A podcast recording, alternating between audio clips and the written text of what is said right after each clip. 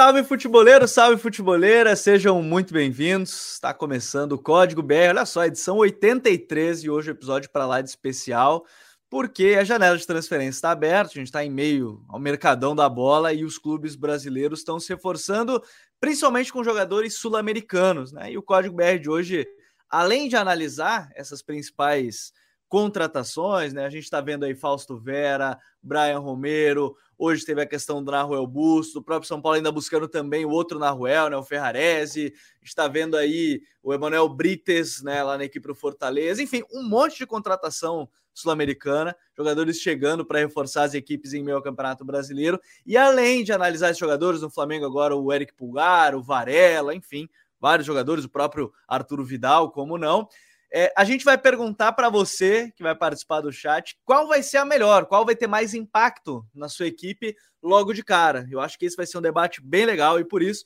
trouxe dois convidados para lá de especiais que não participavam fazia tempo. Bom ter eles de volta aqui à casa. Dimitri Barcelos, nosso colunista, aqui escreve bastante futebol sul-americano no Futre. Tudo bem, Jimmy? Seja bem-vindo ao Código.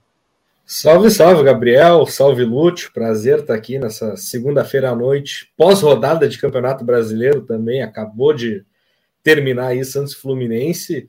E vamos lá, né? Porque o Brasileirão tá pegando fogo também, tem Sul-Americana e Libertadores já essa semana, as competições aquecidas, mas janela de transferência é um episódio à parte, né? É o momento que tudo pode mudar dentro dos campeonatos, pode inverter a lógica do que a gente vem vendo e as equipes estão correndo atrás aí, né? Para se reforçar, mirando agora essa reta final relâmpago que vai ser, já que tem Copa do Mundo chegando aí e vai ser tudo espremidinho agora, então profundidade de elenco é um negócio que vai ser fundamental agora e vamos ver como é que vai ser aí agora os próximos passos, né? Dessa temporada que já está indo, creio ou não, para a reta final. É, é verdade. Também em agosto, né? Primeiro de agosto, aí esse Código BR edição de número 83. E quem está aqui com a gente hoje também, muito feliz que ele está aqui com a gente, hoje comentarista dos canais ESPN, comentando Campeonato Argentino, mandando ver por lá. Lúcio Silveira, grande Lúcio, bom te ter aqui, irmão, tudo certo? Tudo bem, Gabriel, Dimitri, um grande abraço, prazer enorme estar aqui com vocês. Estou saindo da transmissão agora.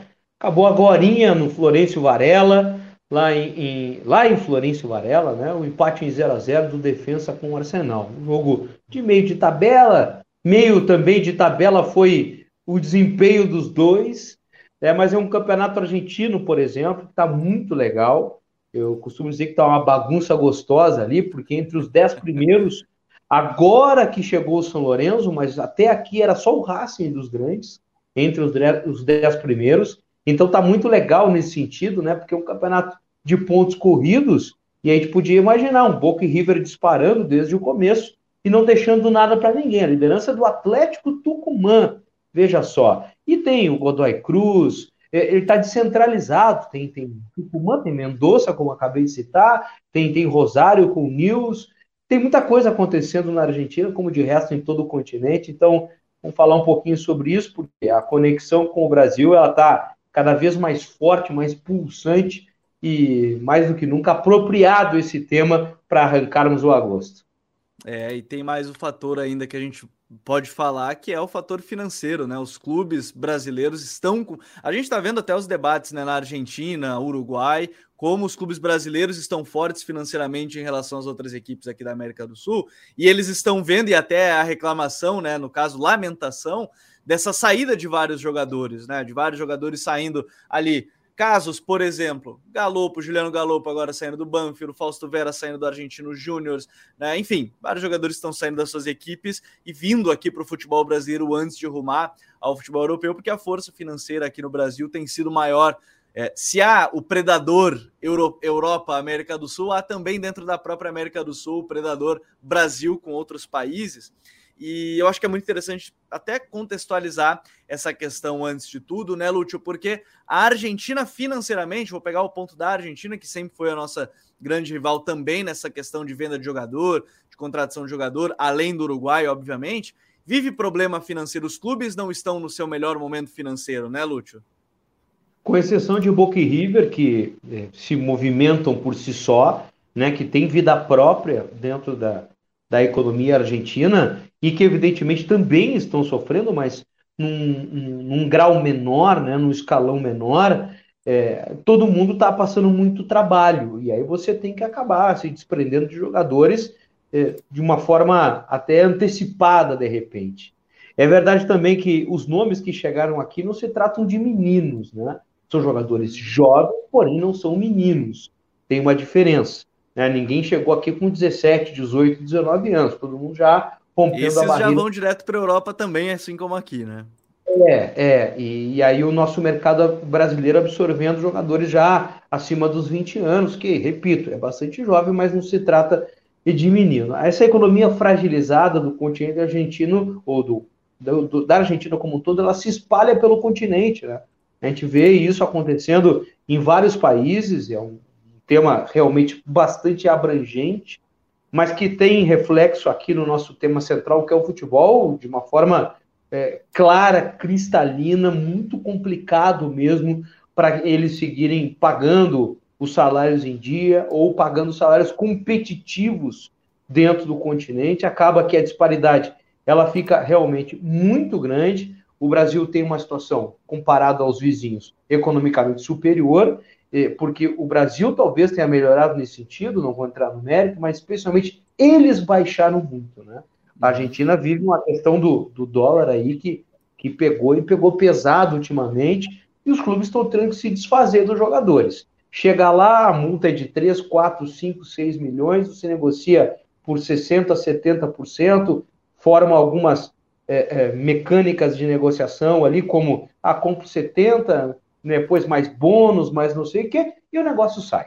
O negócio sai porque não tem como segurar, infelizmente. Infelizmente, não é porque eu não quero eles aqui, viu? Infelizmente, porque eu quero o continente forte como um todo. É, e isso acaba sendo se refletindo nessa questão das contratações. E já que eu citei logo de cara aí o Juliano Galopo, né? Eu acho que hoje é um dia interessante para a gente começar falando da questão de São Paulo, Jimmy, porque o São Paulo hoje veio a notícia já do César Merlo da questão do Naruel Bustos né, de estar tá encaminhado, vai viajar, vem viajar para o Brasil agora para fazer os exames. Né, o Galopo já fez até sua estreia e ainda tem a questão do, do próprio Naruel Ferrarese. Mas eu quero começar falando justamente sobre o Naruel Bustos, né? E vai ser o primeiro tema aí do, do episódio de hoje. Como é que ele impacta? Como é que você vê o impacto do Naruel Bustos, né? Atacante que hoje está no Girona né, surgiu no Tajeres como um ponta, o que me chamou bastante atenção. Né? Ele era um ponta, virou um cara mais centralizado, mas o São Paulo, pelas informações que tenho lido, vê como um cara de velocidade mesmo, que vai auxiliar provavelmente o Caleri. Qual é o impacto que você vê da chegada do Naruel Bustos aqui no futebol brasileiro, Jimmy? Eu acho que, olhando para o contexto do São Paulo, é um jogador que, de fato, né, tem muito para acrescentar, sendo um parceiro para o Caleri no ataque do, da equipe do Rogério Ceni Uh, vi alguns jogos do São Paulo recentemente em que o Caleri muitas vezes ficou completamente isolado na frente, mesmo jogando com dois atacantes. O Caleri acabava ficando bastante sozinho, tendo que trabalhar muito uh, entre os zagueiros ali, sem ter um parceiro para tentar uh, trabalhar as jogadas. E o Nahuel Bustos é um jogador que tem muito essa característica, apesar de ser um atacante, de ter jogado muito como camisa 9, até no Tajeres, uh, quando ele, antes de sair aqui do continente, ele era um 9 de pura movimentação. Ele era um atacante que começava centralizado na frente, como figura única no 4-2-3-1 que o Tajeres costumava utilizar, mas saía muito para abrir espaços para quem vinha de trás. E num esquema com dois atacantes, imaginando como atua o São Paulo, Pode ser esse jogador que vai ter essa liberdade para flutuar, buscar jogo, aproximar ali com o Calério no terço final. Acho que para a dinâmica de jogo da equipe do São Paulo tem tudo para encaixar muito bem, ainda mais vindo já nesse vácuo da chegada do Galopo, que é um meio-campista de uma chegada muito forte no ataque. Chega muito bem à área, finaliza e pode ser um desses jogadores aproveitar muito bem esses espaços que o Nahuel Bustos pode abrir no setor de frente ali para buscar uma finalização, infiltrar, como ele muito fez no Banfield muitos gols, fez assim na Argentina também. Então, acredito que essas duas contratações especial, né, já pegando pô, esse gancho também, vão se complementar bastante e já ajudar quem está aí, como é o caso do Caleri, embora, claro, né, a gente não possa uh, descartar de cara o Luciano, que vem num momento excelente, né, com a camisa do São Paulo. Pois é, e, e aí, Lúcio, é, eu até vou mudar aqui como a gente está é, colocando aqui na barra inferior para quem está vendo o vídeo, que é justamente o impacto dos dois, do Bustos e do Galopo, porque, bem como você falou, o Galopo não é também um jovem mais, né? Ele não é um, um garoto de 17, 18, ele já estava um pouco mais consolidado, não deu o salto ao futebol europeu, ou saindo daqui, permaneceu, e foi uma peça importante na equipe do Banfield, que certamente sente né, a saída dele, mas é um jogador, já que o Jimmy falou do Caleri estar tá sozinho, Bustos e Galopo são jogadores para dar gols, né? Para conseguir que o São Paulo, quem sabe, tenha mais jogadores que façam gols, talvez, né, Lúcio? É, antes do, do, do, Galopo especificamente, mas com o Galopo inserido, é muito interessante esse movimento que os clubes brasileiros fizeram, saindo, tirando o seu olhar da dupla Boca e River, tão somente. Né? Antes, quando uh, um clube brasileiro uh, alçava voo, que tinha e queria eh, uma ideia de trazer um reforço, ele olhava isso aí. Olhava Penharol, olhava Nacional, olhava um, um, grande do Equador, do Chile, seja de onde for, mas apenas esse clube. A gente tem, neste momento, jogador do Argentino Júnior, do Banfield, do Defensa e Justiça, quer dizer, caras que estão em equipes de um segundo escalão, mas que têm muito valor e que acabavam passando direto pelo olhar do futebol brasileiro, porque realmente não se mergulhava, não se ia a fundo, é, não se saía da, da fronteira de Boca e River, é, por exemplo, na Argentina. Então, isso é, já é salutar, né? a gente já, já, pode comemorar esse aspecto, porque uhum. a Argentina, ficando só aí, ela é riquíssima, tem ótimos nomes, ótimos valores, e era muito pobre ficar apenas em Boca e River. Porque, ah, eu queria o Pete Martinez, eu queria o Benedetto. Eu... Bom, então paga 20 milhões, paga 15. É, além aí, de tudo, era muito mais caro, né, Lúcio? Muito mais é, caro. Evidente, evidente. Ou você pegava lá um menino que tinha 18 anos e não sabia do futuro dele, ou gastava o que não tinha para trazer um cara como esses. Não, o processo agora ele é outro, o olhar está mais amplo né, o mercado se abriu e nomes como o do Galopo, e a tua pergunta específica, chegam por aqui. O Galopo, quando ele começou, ele era o sócio do Pajero, né, que está voltando ao, ao, futebol argentino para jogar no Boca, né, num ótimo Banfield que tinha o Fontana lá na frente, que hoje é jogador do defensa, ele era o centroavante, e o Galopo não jogava onde ele joga hoje. Ele era um segundo homem, com pouca chegada, uma chegada mais tímida, digamos assim. Um 8,5, né? alguma coisa nesse uhum. sentido. E ele se transforma nessa segunda parte dele de Banfield, depois daquela campanha que foi muito boa, que rendeu é, jogadores vendidos, como o Pajero, como o Fontana, que foi para o River Plate, e agora está emprestado no defensa e tudo mais. E, e, hoje ele é o homem que atua atrás do centroavante. Né? Ele atuava atrás do, do Henrique, lá no, no Banfield, que aliás é outro menino que tem que ser observado, né? Se ninguém viu ainda, esse é jovenzinho, 18 anos, 19 anos, né? tá muito bem e era o parceiro do Galopo. Um Galopo jogando mais centralizado e, e, e, e atrás do centroavante, e combinando com o centroavante, e trocando com o centroavante. E aí fica interessante. Ele pode fazer isso com o Caleri. Né? Ele pode fazer muito bem isso no São Paulo. Ele não é um 10 clássico, ah, não se trata Muita disso. Muita gente teve essa. É, até rolou esse debate, disse que ele era um mais armador, que a, a, mas ele não é, né, Lute? Ele é um cara de chegar na área, né, o Galo? Não, ele não é um. Definitivamente ele não é um 10, ele não é um engante.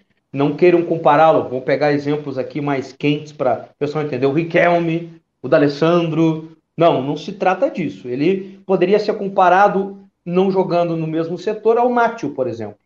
Né? Que é um 8,5 com uma chegada maravilhosa, pisa na área, faz gol e tal. Ele está mais adiantado que o Nacho, ele joga mais próximo ao centroavante. Não é exatamente isso, mas é, ele estaria mais para Nacho do que para D'Alessandro, do que para Riquelme, para que se tenha uma ideia. Então, um jogador que está maduro, né, um jogador que vinha fazendo uma ótima temporada, um jogador que começou a fazer gol, ele não tinha muito gol, começou a fazer gol, Quer dizer, eu acho que foi uma, uma belíssima sacada e tacada do São Paulo trazê-lo para cá. É, é, mais um que tem vídeo aqui no canal. Se você quiser depois, tem lá na uma playlist de análises individuais, tem a chegada do, do Galopo. E deixa eu atender o chat também, porque, por exemplo, o Pedro Vitor até comentou, fez um comentário legal aqui pra gente, que isso mostra boa safra de jogadores da Argentina, dos clubes de menor expressão. Surgem moleques muito bons de rendimento, em rendimento e bons financeiramente no futuro, tem ajudado bastante. E o Raul, ele botou que com Bustos, Caleri e Galopo juntos jogaram uma linha de quatro ou uma linha de três. De Andrei, Diego, Miranda e o Igor Reinaldo, Gabriel, Galopo, Patrick, Luciano, Bustos e Caleri. Acho que ele não vai colocar Luciano, Bustos e Caleri todo mundo junto. Raul. Ele vai colocar provavelmente Bustos ou Luciano. O Caleri não vai sair do time, obviamente, vai ser um dos dois. E aí vai juntar. Pode ser linha de três, pode ser a linha de quatro atrás, mas eu acho que os três juntos vai ser mais difícil. Não vejo ele fazendo o 4-3-3 que você cita aqui. Tá bom, Raul? Agora, é, indo adiante nessa questão, até, até perguntar rapidamente, não sei se tem acompanhado algo do Ferrarese ou Jimmy, porque saiu daqui cedo também, né? Outro que é do Grupo City, o Bruno Gouveia até perguntou é, o que vocês acham do Naruel Ferrarese. Confesso que eu não vi muito recentemente. Não sei se você chegou a acompanhar ou lembra dele antes de sair daqui, o, o zagueiro que São Paulo também está negociando. É, eu vi algo do Estoril na última temporada, o Ferrares vinha jogando bastante e mostrou ser um zagueiro de atuações regulares, de atuações regulares no nível bom, obviamente. Né? Uh, não acredito que chegue para ser um grande diferencial no sistema defensivo de São Paulo, mas sim uma peça para uh, ser alternativa. Né? A gente viu o São Paulo lidando com muitos desfalques recentemente no sistema defensivo. É um jogador que tem uma qualidade muito interessante de passe, vem dessa geração de base da Venezuela que fez uh, estrago em campeonato sul-americano, campeonato uh, mundial, um jogador extremamente uh, técnico atrás. foi no Montevideo City Torque que ele acabou despontando justamente como um zagueiro de qualidade de passe, qualidade de saída de jogo, e nesse aspecto tem muito a acrescentar. Por vezes ficava a impressão de que o nível competitivo dele, assim, quando uhum. mais jovem, obviamente, né, uh, oscilava bastante. Era um jogador que tinha bons jogos, acabava falhando defensivamente em algumas situações, mas a última temporada dele no Estoril, pelo que eu consegui acompanhar, foi de um zagueiro que conseguiu cumprir bem o seu papel, conseguiu defender com qualidade e, claro, né, fazer em campo aquilo que ele se notabilizou fazendo aqui antes de sair. Ser aquele jogador de início de construção e que consegue ser um diferencial, pelo menos nesse sentido. É, então tem essa possibilidade ainda do Naruel Ferrarese. Agora, eu quero colocar para o Lúcio também, adiantando, já passando desses jogadores do São Paulo, que quando eu fazia a análise dele, acho que foi o que mais me chamou a atenção, Lúcio, que é o Fausto Vera. Me chamou muita atenção, assim, dentro de campo, pela forma como ele cabeça erguida, recebia a bola, bem líder, né? Foi capitão do, do Argentinos Júniors. E no Corinthians agora estreou como camisa 8, mas pode jogar como 5. E eu até queria falar um pouco mais dele fora de campo antes de falar dentro de campo, porque eu sei que você acompanha também muito essas questões. Ele é um cara que a Argentina tratava como um, talvez já tivesse até estourado antes de chegar agora no Corinthians, né, Lúcio? Sim, é um jogador que, que já vem, digamos assim, chamando atenção há um bom tempo, mas por vezes uma questão de como o clube, no caso do Argentino Júnior, é, administrado é, acabam trancando a saída do jogador, né? Uhum. Por um motivo ou outro, uma multa elevada. E o que? Né? Quem sou eu para julgar? Porque se os caras formaram um jogador, ele estourou e tem uma projeção, precisa rentabilizar, precisa faturar com a saída dele. Não vou deixar sair de graça, evidentemente, né? Mas aí, quando se aproxima uma situação de término de contrato ou algo do gênero, o próprio jogador vai lá e diz: Olha, vocês prometeram na próxima investida forte, pesada de um clube interessante que me interessasse, eu também eh, gostaria de sair. E parece que é isso que está acontecendo com o Vera, que deixou o, o Argentino Júnior. Se nós pegarmos o, o Galopo, ele faz o caminho contrário, né? O Galopo uhum. era aqui, foi para cá. O Vera era aqui e veio para cá. Né? É, um era 5 e, e, virou 8, o outro era 8 e virou 5. Né? É, eles, eles se movimentaram, assim, né? Que eu quero dizer, nessa, nessa caminhada deles que é curta. Que eu, eu lembro do Vera jogando como um, um volante de mais chegada. Uhum. Né? Um cara que, que, que se aproximava da área, que batia para o gol, que combinava com os meias, né? que se aproximava, enfim, do, do, do gol adversário. E pelo menos há uma temporada, duas temporadas, ele volta no seu posicionamento e passa a ser o camisa número 5. Eu me lembro que quando eu comecei a assistir os jogos dele nesse novo posicionamento, eu ué, o que, que, é isso? O que está acontecendo aqui, né? E foi agora é. com o Milito que ele, que ele faz essa mudança, ou, ou Lúcio, já foi antes até do Milito chegar? Se eu, se eu não me equivoco, ela foi um pouquinho antes. Ela foi um pouquinho antes, mas ela foi é, ratificada com o Milito. Sim. Milito que você conhece bem, que o Jimmy conhece bem, ele tem ideias muito meu claras. Xará, esse é o meu xará, né? Não o Diego, o Gabi Milito, né? Exatamente. Ele, ele é um, um, homem que gosta da bola no pé, não quer saber de chutão, ele sai jogando lá de trás, ele gosta de bom pé, né? ele gosta de volante para construir, não para quebrar. Né? ele já entrou em muitos conflitos na Argentina por conta disso. O pessoal diz: ah, que adianta esse teu futebol aí, não serve de nada, não ganha coisa nenhuma. E ele disse: não, mas tudo bem, é a minha ideia de futebol, eu não estou aqui só para ganhar, estou aqui para construir também uma ideia de futebol. E o Vera se encaixou exatamente, talvez tenha sido né, a bandeira desse futebol construtor aí do Milito, porque ele, com essa característica que ele tinha na sua origem, ele volta para ser o primeiro marcador, mas que não dá butinada, que não dá chutão, que, que joga a bola, que tem um bom pé, um ótimo primeiro passe, que chuta para o gol, que tem bola parada. Quer dizer, ele trouxe um cara é, que tinha uma característica mais ofensiva para ser também marcador.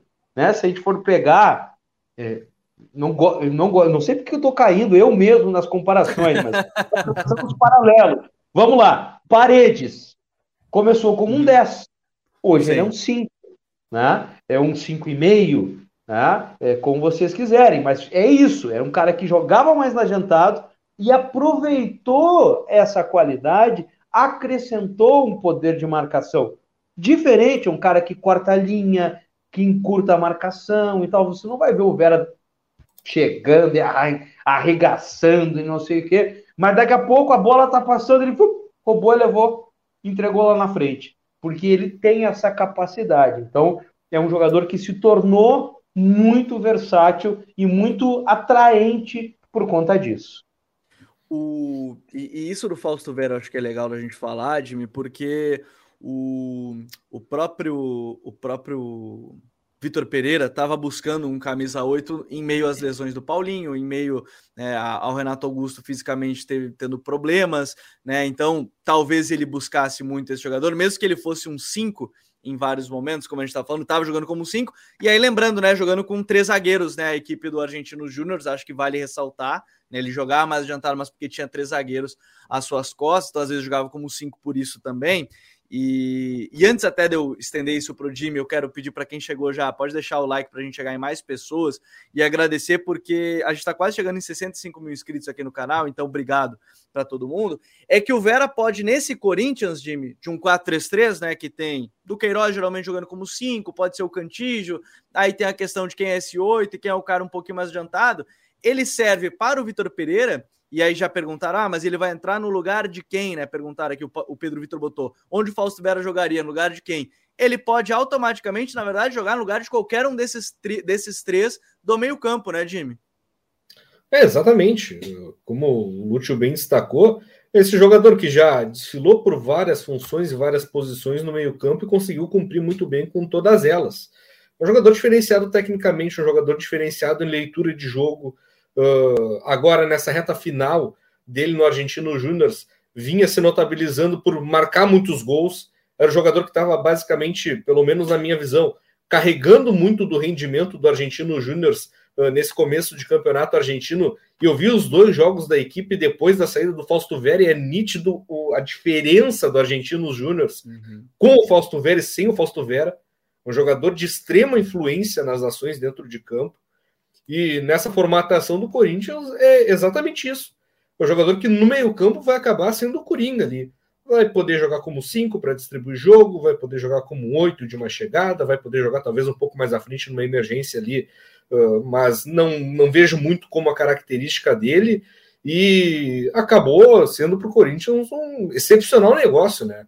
Uh, a gente falava no começo ali, quando a gente estava iniciando a pauta, Fausto Vera, sobre ele não ter uh, ido para o futebol europeu ainda, muito por conta de um 2021 que ele atravessou com lesões, com problemas físicos, que acabou prejudicando muito uh, o desenvolvimento dele, o tempo de campo dele uh, lá em La Paternal. E agora ele, em 2022, conseguiu resgatar o bom futebol com a performance física uh, necessária, se manteve saudável. E agora o Corinthians conseguiu nessa tacada rápida, assim, né? O Fausto Vera era um jogador que, antes da, dessa sequência de problemas físicos, vinha sendo muito visado pelo mercado estrangeiro. Agora o Corinthians aproveita essa situação aí para contratar um meio-campista que tem tudo para ser fantástico aqui no cenário do futebol brasileiro. É, conseguiu fazer uma proposta melhor que o Genk, né, da Bélgica, que estava tentando. O Vera acabou escolhendo, né, a equipe do Corinthians. É, e deixa eu mandar um salve aqui, olha só. O Deixa eu só buscar aqui. O Júnior Pereira falou: será que os jogadores ou empresários estão enxergando o Brasileirão como ponte para as melhores ligas europeias ou somente algo financeiro mesmo? No momento me parece mais financeiro, né? Eu não sei se entra muito na ponte. Pode servir, né? Mas eu acho que financeiramente ainda é, é, é talvez o ponto principal. Não sei, não sei, Lute, se você vê como que eles veem como ponte lá na Argentina ou Uruguai, porque os jogadores bons vão direto para a Europa, né? De qualquer forma, saindo de lá, né? É, mas não deixa ter uma, de, de ter uma ligação uma coisa com a outra, né? Essa ponte ela serve justamente para você poder monetizar ainda mais o jogador, né? Numa liga que é forte como a brasileira, numa liga que certamente tem maior visibilidade, você joga um, um atleta no Corinthians, no Flamengo, no Palmeiras, no São Paulo, eles entendem sim, né? Que, e, e até eles brincam muito, né? A crônica argentina, beleza, né? Ah, a gente vende por três o brasileiro vende por 10 e depois ele vira 30 na Europa. Né? Então, por que, que a gente não consegue a gente vender por 10 já para a Europa? Né? Então, tem essa dificuldade lá. É, é, um problemaço, mas, mas é uma coisa que acaba tendo ligação com a outra. Eles estão vendo né, realmente o mercado brasileiro super aquecido, porque a Libertadores está dizendo isso, a Sul-Americana está dizendo isso.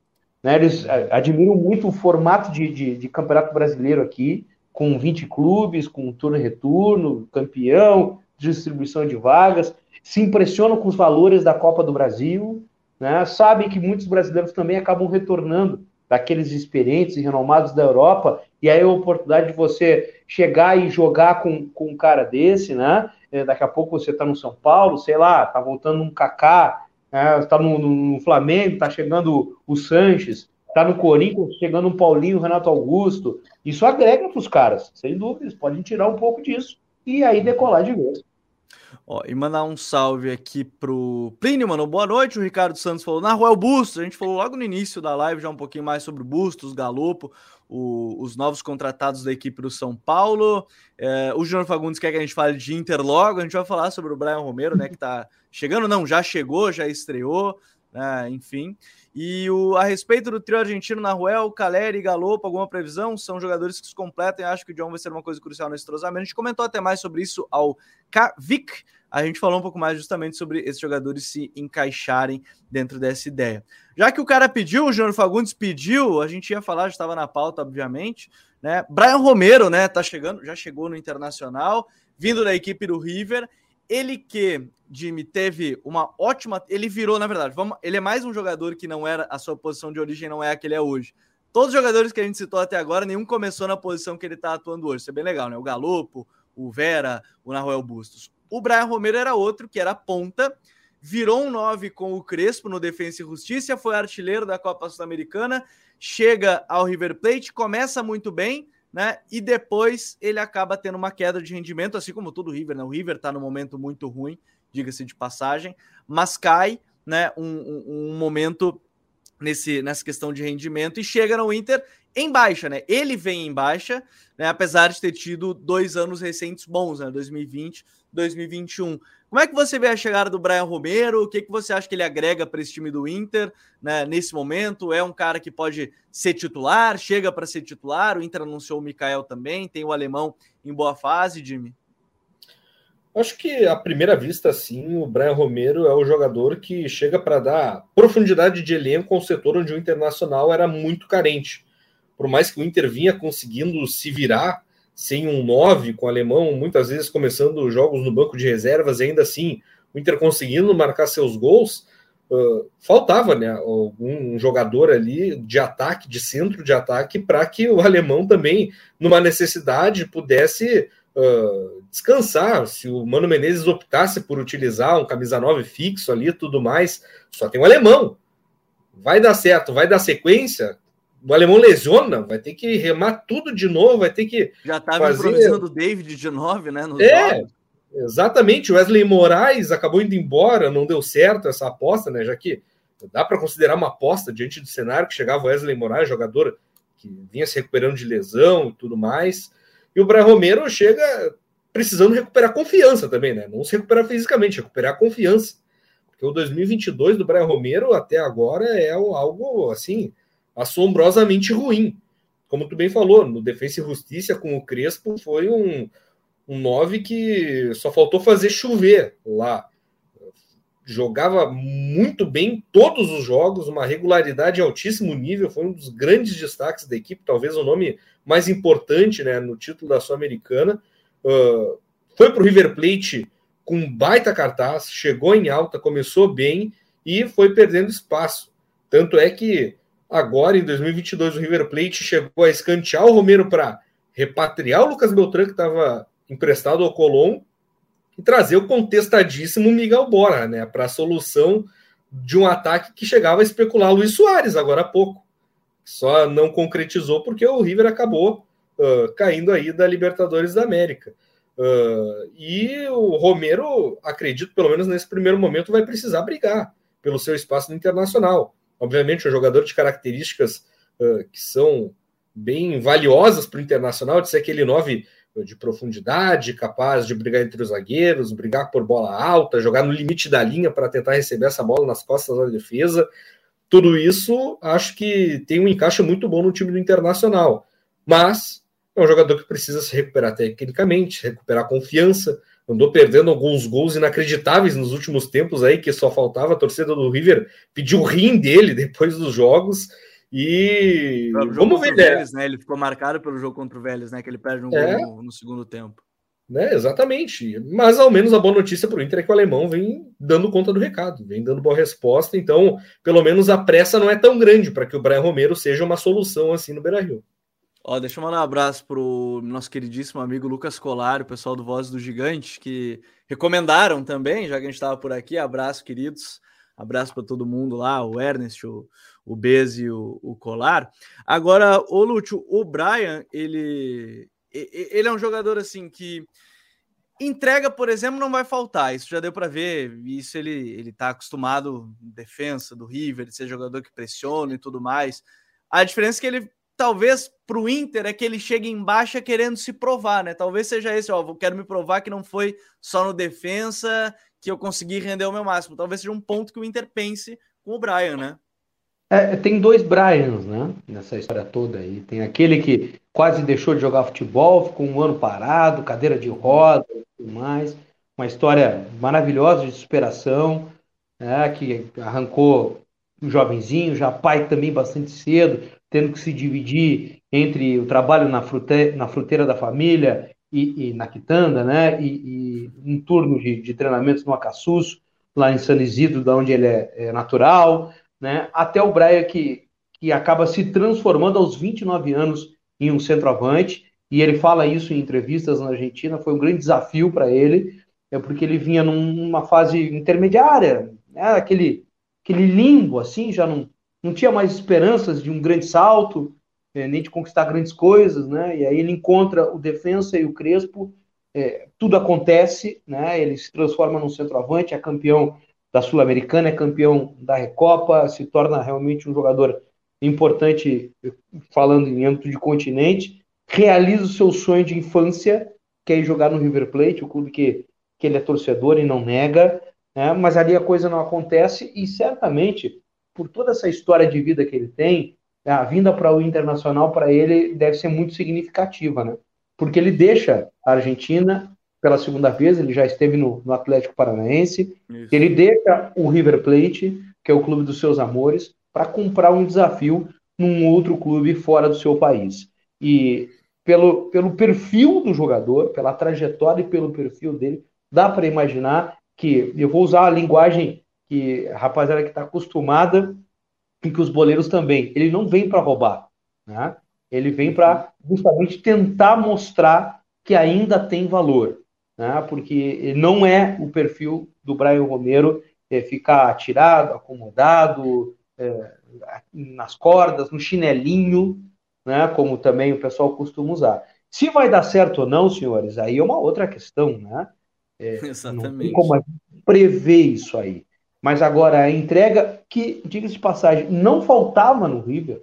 Né? Para ele estava faltando um detalhezinho, uma chispa, um timer é, diferente ali, porque a bola às vezes estava em cima da linha, ele tropeçava antes de chegar e não tocava na bola e, e o gol não acontecia. Quer dizer, uma série de circunstâncias que acabavam deixando ele, é, de certa forma, até é, distante do, do torcedor, né? E, e também, por consequência, e na fase final, distante até das ideias do Gadiardo.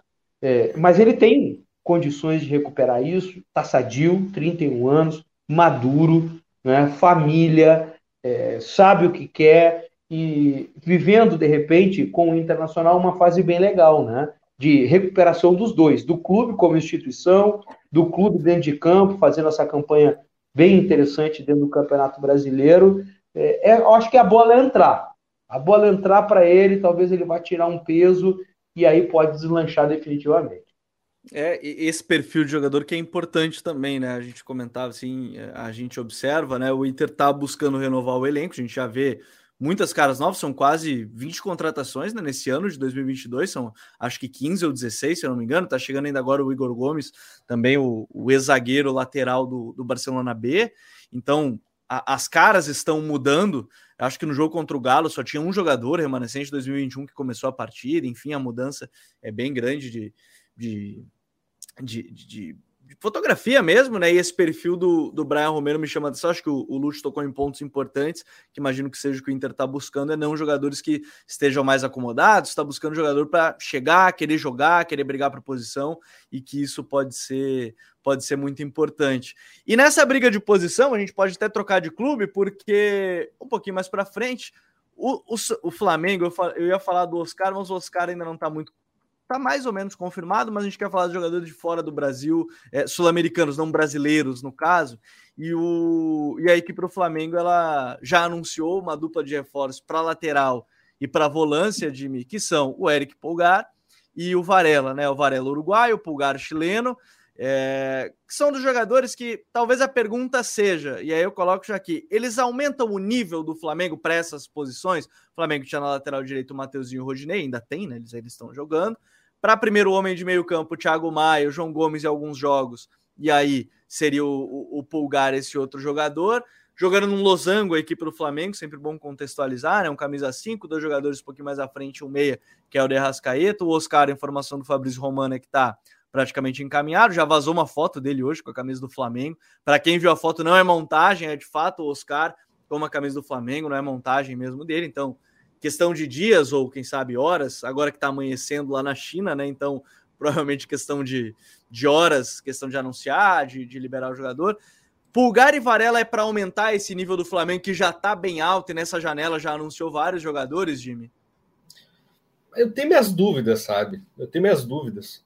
Uh, o Varela é um jogador que eu particularmente não acompanhei muito nos últimos tempos, assim.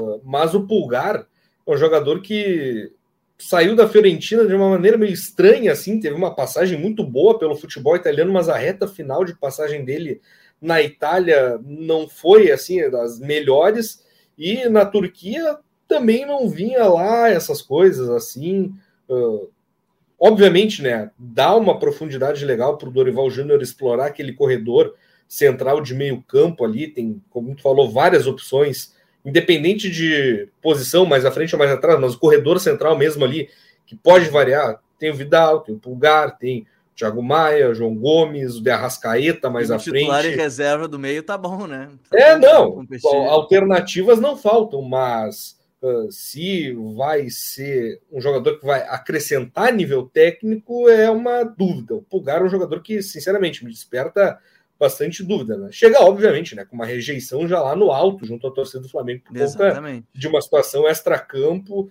lamentável, né, que a gente viu sendo falado aí nos últimos dias, uh, vai chegar sendo bastante cobrado, obviamente, e dentro de campo, honestamente, não sei se ele vai conseguir dar uma resposta a nível de trazer a torcida do Flamengo para o lado dele. Né? A gente sabe muito bem como a torcida do Flamengo pressiona, pressiona muito. Uh, e o Varela é um lateral que tem uma característica bem defensiva, uma pegada muito forte. Uh, é um jogador que uh, tem passagem para a seleção uruguai e tudo mais. mas, hum, sinceramente, não sei se vai ser uma solução também assim, embora, claro, né? Flamengo na lateral direito, Rodinei tenha jogos e jogos, o Mateuzinho também ali, até eu vejo ele um pouco acima do Rodinei, mas não, não é exatamente jogador de maior confiança ali pelo lado direito. Acho que pelo menos o Varela chega no benefício da dúvida de brigar pela posição. O Pulgar, acho que vai demorar até conseguir ser levado em conta como uma primeira opção assim para aquele setor do meio campo do Flamengo.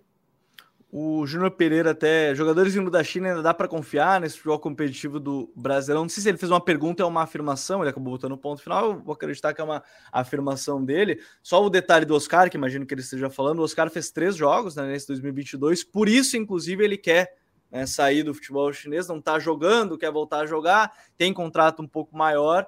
Mas se fala, inclusive, que, que o Flamengo vai querer fazer a compra dele, a aquisição dele ao final desse empréstimo. Está tentando empréstimo até maio né? Mas por enquanto é confirmado até dezembro, vai tentar até maio e depois contratar em definitivo o jogador.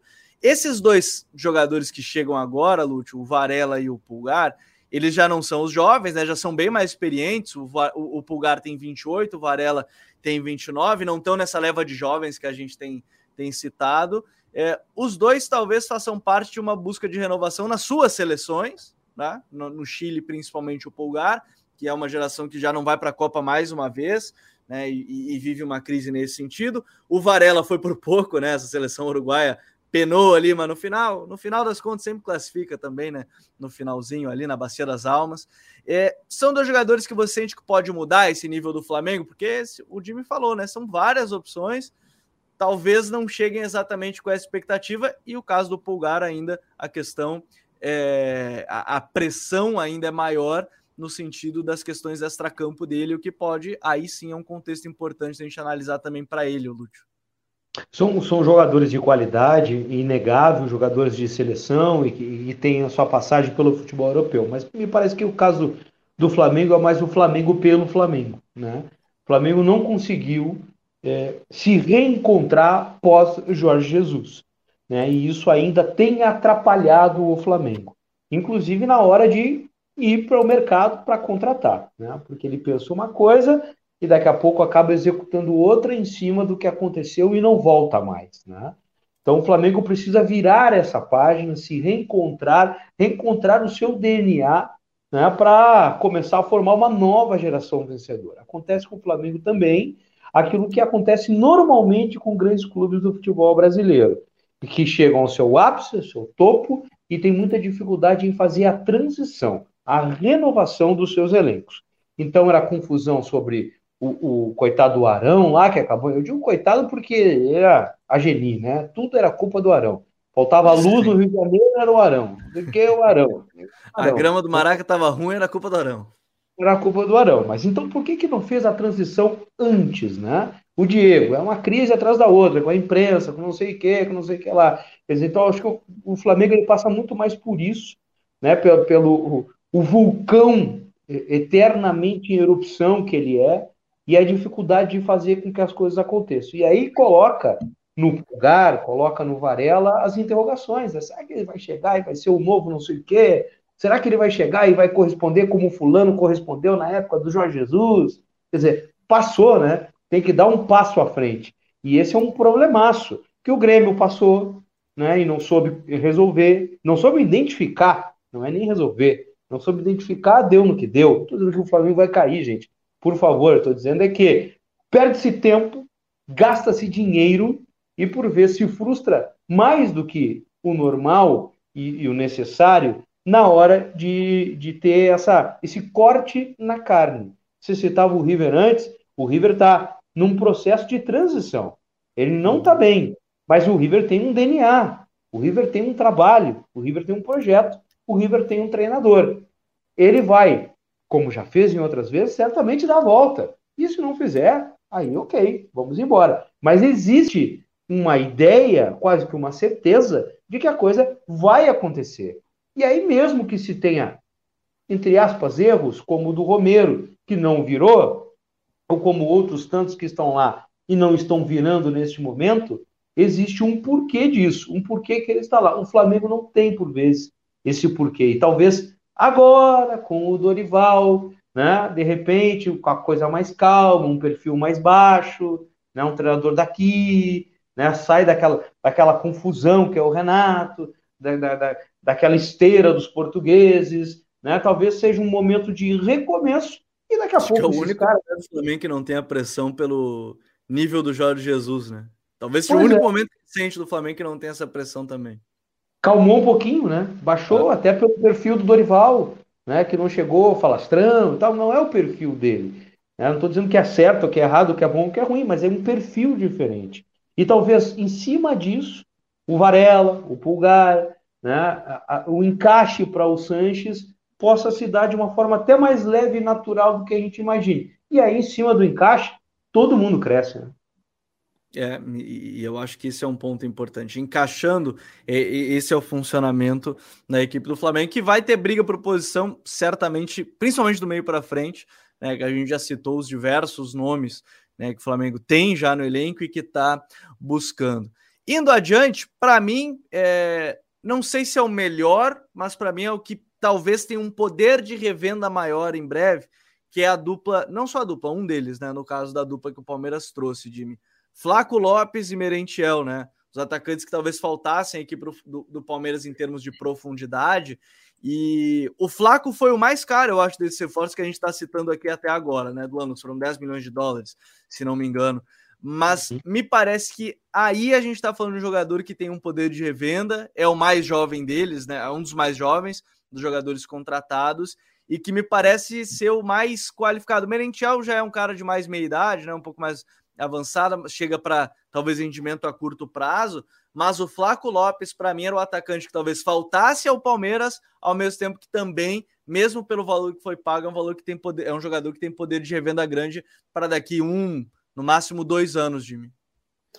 É, eu sou suspeito a falar do Flaco Lopes, porque é um camisa 9 que pá, me agrada bastante no Lanús, jogou ao lado do Pep Sand, não tem professor melhor para a posição, talvez, ali, do que o Sand na Argentina, e mesmo com essa uh, grande sombra ao lado, né? Porque o Sand é um jogador de hierarquia, um jogador que tem um status de idolatria no Lanús, o Lopes conseguiu ter um rendimento talvez melhor que o do Sand nesse período.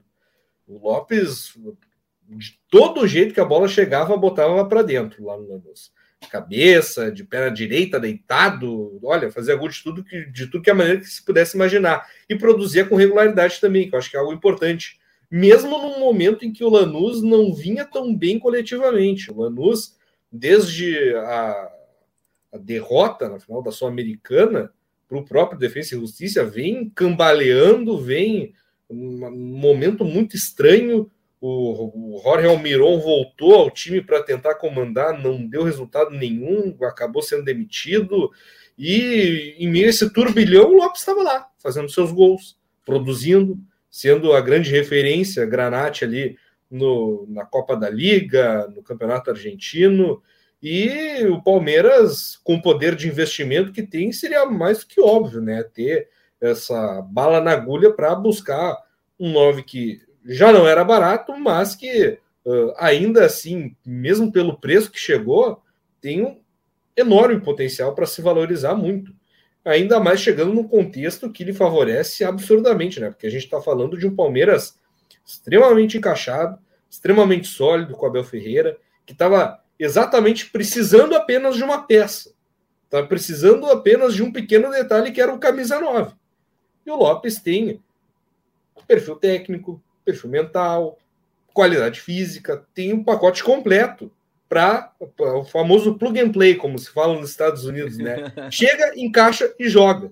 Era o que o Palmeiras precisava, tá ali. Chegou, vai uh, tentar resolver, como já deu amostras de que pode, né? Agora no final de semana na partida contra o Ceará.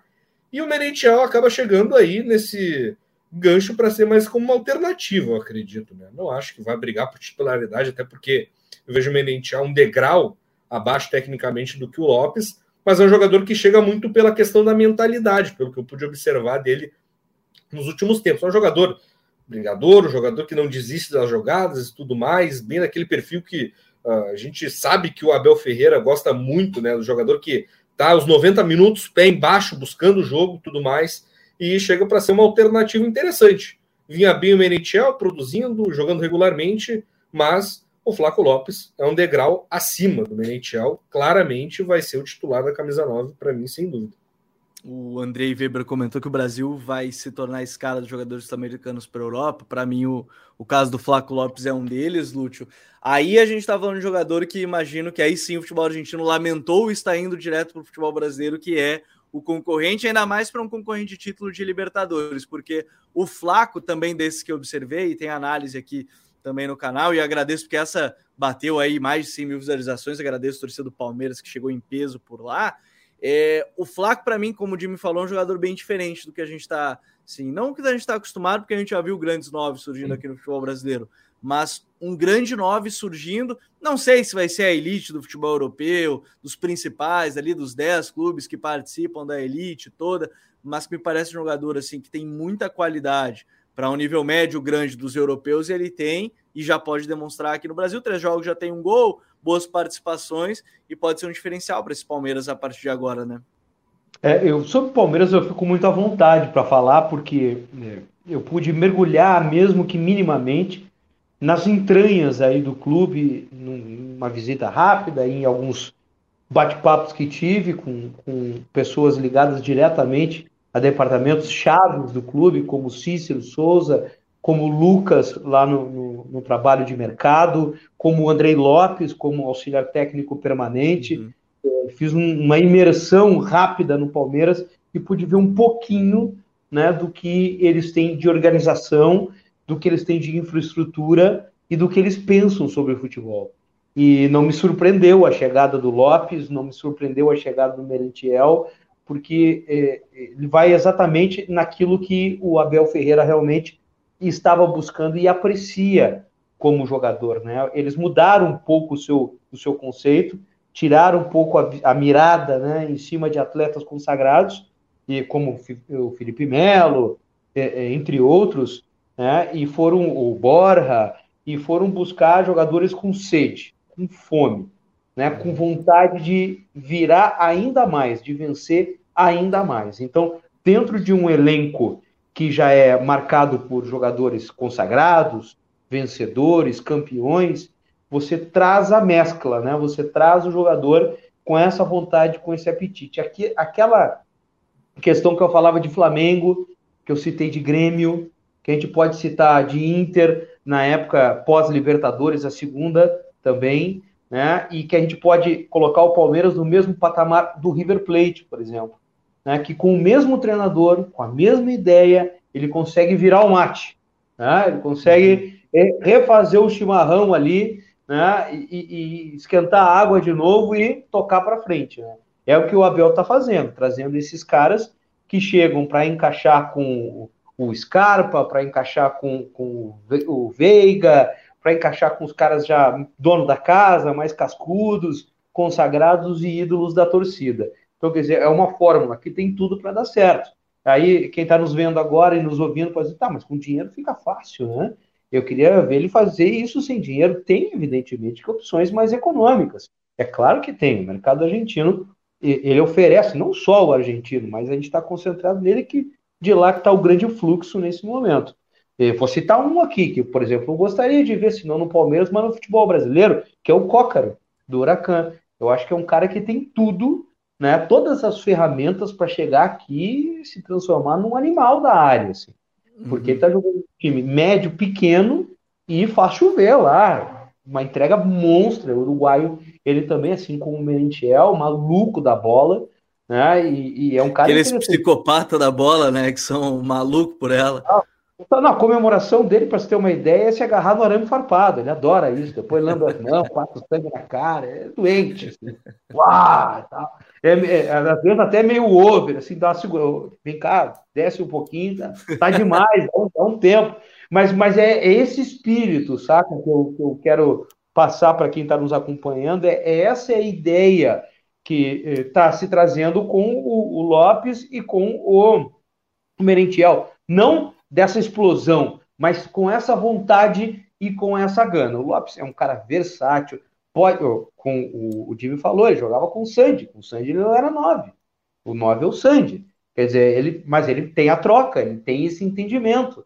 Né? Ah, o Sandy precisa respirar, vai ficar na referência. O Sandy vai sair um pouquinho para puxar a marcação e chamar a atenção dos marcadores, porque ele, ele tem essa, esse poder, e aí entrava o Lopes. Quer dizer, eles se entendiam bem, mesmo de geração, gerações opostas e tudo mais. Quer dizer, foi uma belíssima contra, contratação do Palmeiras. Tomara que ele tenha tempo que ele consiga né, transmitir tudo aquilo que a gente está falando aqui dentro de campo.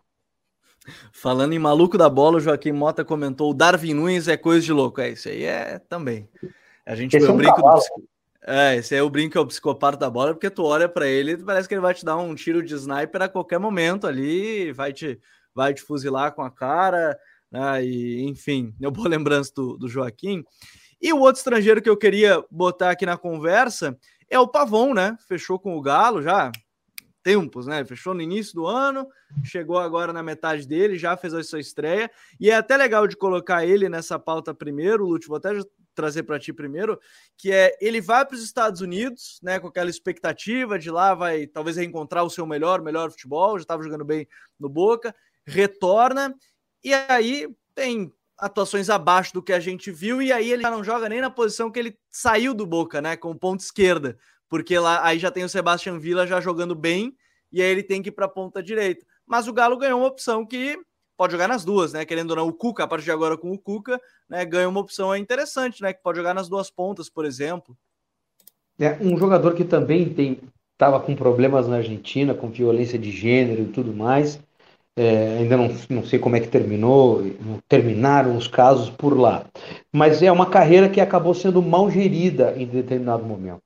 Uhum. Porque quando ele sai do Boca, ele sai num momento legal para ele, ele vai para um mercado que estava consumindo muito argentino naquela época. Hoje diminuiu um pouquinho, me parece, mas o Atlanta United, vários clubes lá levando treinadores e jogadores argentinos uhum. a MLS. Ele vai nessa, nessa leva de jogadores para lá. É, tem uma possibilidade, o clube de lá, a cena, é o Galaxy ou o FC? É o Galaxy, é o Galaxy. É o Galaxy, né? É o, é o Los Angeles Galaxy. A cena com a, com a possibilidade de adquiri-lo faz uma proposta e aí já entra a nova direção do Boca, com o Riquelme no comando. É, há um desacerto, uma, uma, comunicação que acabou truncada. O jogador volta para a Argentina com o beiço lá embaixo, né, com a tromba desse tamanho, queria estar tá lá, não queria estar tá mais, e aí começa a, a não jogar, e aí o jogador, quando entra nesse espiral, meu velho, não tem outra. Você tem que negociá-lo porque a coisa não vai terminar bem. E como não terminou, né? Ele acabou no litígio, sem jogar, isolado, ele estava punido pelas confusões contra o Atlético Mineiro, e, e, o Boca não escreveu ele, não colocou ele para limpar a ficha, enfim, virou um, uma esculhambação danada. Que ele possa, porque tecnicamente é um jogador que me, me agrada, é um jogador que ele, assim como o Vija, ele teve um tempo de, de maturação. Quando ele arranca, ele é um jogador que termina pouco a jogada. Né? Ele tem pouco gol. Uhum. Aí ele começa depois a virar isso ainda no Boca e consolida isso, sai e volta, se não como um goleador, porque ele joga pelo lado, mas como um atacante com gols. E, pô, é o mínimo que você quer ter, né? Um atacante com gols. Então ele consegue, ele adquire isso já no time principal do Boca. Ele era o quase gol, né? Ia lá, fazia uma correria danada, saía pela linha de fundo, pulava a placa, agarrava no alambrado não acontecia nada. Depois ele começa a marcar os gols. E, e, e aí tem o corte. Agora tem o corte. Então a gente precisa ver como vai ser essa retomada dele. Né? É, como ele está de cabeça, como ele está fisicamente, o que, que o Cuca quer dele, né? E, e, e o que, que ele está disposto a entregar para o Atlético Mineiro. Porque bola por bola ele tem. Né? Se não fosse assim, o Atlético não iria lá buscá-lo. Agora tem um corte aí que normalmente ele é danoso. Né? Um longo período parado, é, não só parado, mas jogando pouco antes. Né? Então a gente pode colocar um ano aí, pelo menos, é, que o Pavon praticamente não jogou. Né? Isso pode ser pesado para ele, mas é um jogador que me agrada, pessoalmente. O, o Jimmy, tendo, eu acho que esse é um ponto de corte bem interessante que o Lute fala. Você acha que o Pavon pode ser um cara diferente que, quem sabe, retomar né, esse, esse momento dele, o momento que ele já teve em termos técnicos, só que a concorrência dele é pesada, né? É o Keno, é o Vargas, é o Ademir que está num momento não tão bom, mas ainda é o cara que foi titular ainda no último jogo. Enfim, ele tem uma concorrência pesada nesse time do Galo também, né? É uma concorrência pesada, mas eu particularmente acho que o Pavon tem a qualidade técnica para superar essa concorrência. Ao contrário de alguns outros jogadores que a gente falava aqui, de que talvez não fossem exatamente uma solução, de que não fossem uh, brigar por titularidade, o Pavon acho que tem a qualidade técnica para, dentro desse contexto do Atlético, ainda mais com uma mudança de trabalho agora, né? com a saída do Turco Mohamed e a chegada do Cuca, acho que ele pode ter essa, esse início do zero, assim, basicamente. Né? Pode ter alguma algum contexto que lhe favoreça ali. Eu acho que é um jogador que tem qualidade técnica para assumir titularidade. O porém é vai ter que estar tá afim de mostrar trabalho, vai ter que estar tá afim de uh, mostrar que mudou, que é um jogador mais focado, que é um jogador que vai se dedicar de fato né, a, a render dentro de campo e não ficar de picuinha, como a gente viu muitas vezes, por coisa pouca. Né? O Pavon é um jogador que tem esse lado aí, como vocês acabaram de destacar. Uh, vem fazendo gols, né? Se mostrou um jogador que evoluiu nessa questão da finalização ao longo do tempo. Uh, no Boca Juniors, lá em 2017, 18 ali, se destacava como um garçom tendo o Benedetto do lado dali, ficava, ficava fácil, né, ser garçom, que o Benedetto naquela época botando tudo e mais um pouco para dentro, e o Pavão se destacava justamente por ser jogador de lado de campo, que uhum. fazia jogada individual, dava assistência e depois começou a ficar um pouco mais afeiçoado a finalizar. Uh, mas no contexto do Galo, eu particularmente acho que o Pavão tem a qualidade, a capacidade para brigar por titularidade, embora tenha esse pequeno asterisco aí sobre o foco dele se vai estar tá, uh, afiadinho ali, né, para focar dentro de campo e poder botar em prática toda essa técnica que a gente sabe que ele tem.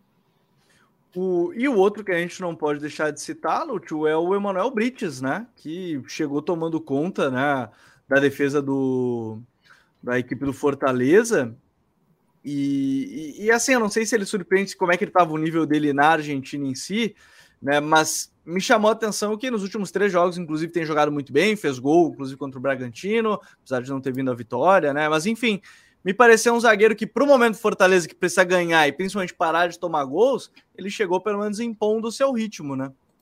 É um outro mercado, né? E, e é legal que esse outro mercado se abriu também. É, o Fortaleza, o Bahia, esporte, equipes do Nordeste brasileiro indo buscar jogadores interessantes também fora daqui, jogadores interessantes no continente. E, e o Brits é um jogador sim interessante, pela liderança que ele tem. Ele estava num sistema defensivo que era o ponto alto do Union, né? tinha um Polenta, é, que tem um Munua como treinador, que gosta, foi um goleiro, né? gosta de trabalhar a questão defensiva, era um time que é, ofensivamente na bola aérea era muito interessante. O Brits participava de, desse movimento ofensivo né, na, na, bola parada, especialmente, né, por ser um zagueiro, não estava sempre lá.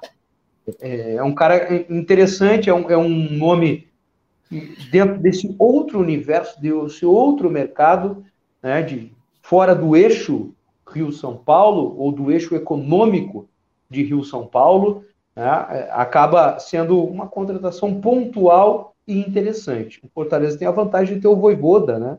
Um cara que conhece muito bem o mercado, que é um ótimo treinador, que está vivendo um momento de, de, baixa, como de resto o clube todo, a campanha não é boa, os olhares, o gás, a atenção foram dados a Libertadores da América, mas ainda há tempo do Fortaleza reagir e com certeza a chegada do Brits, ela tem o ok, ela tem o aval do Voivoda, e isso é fundamental para um cara que, que chega como ele no momento de incêndio, né? Uma coisa é chegar o Pavon no Atlético, ah, não deu certo, agora, ah, mas tem mais quatro anos de contrato, ano que vem o Pavon dá certo. Né? Ou, sei lá, chega o, o Flaco Lopes, custou 10 milhões, ok, mas o Veiga custa 72.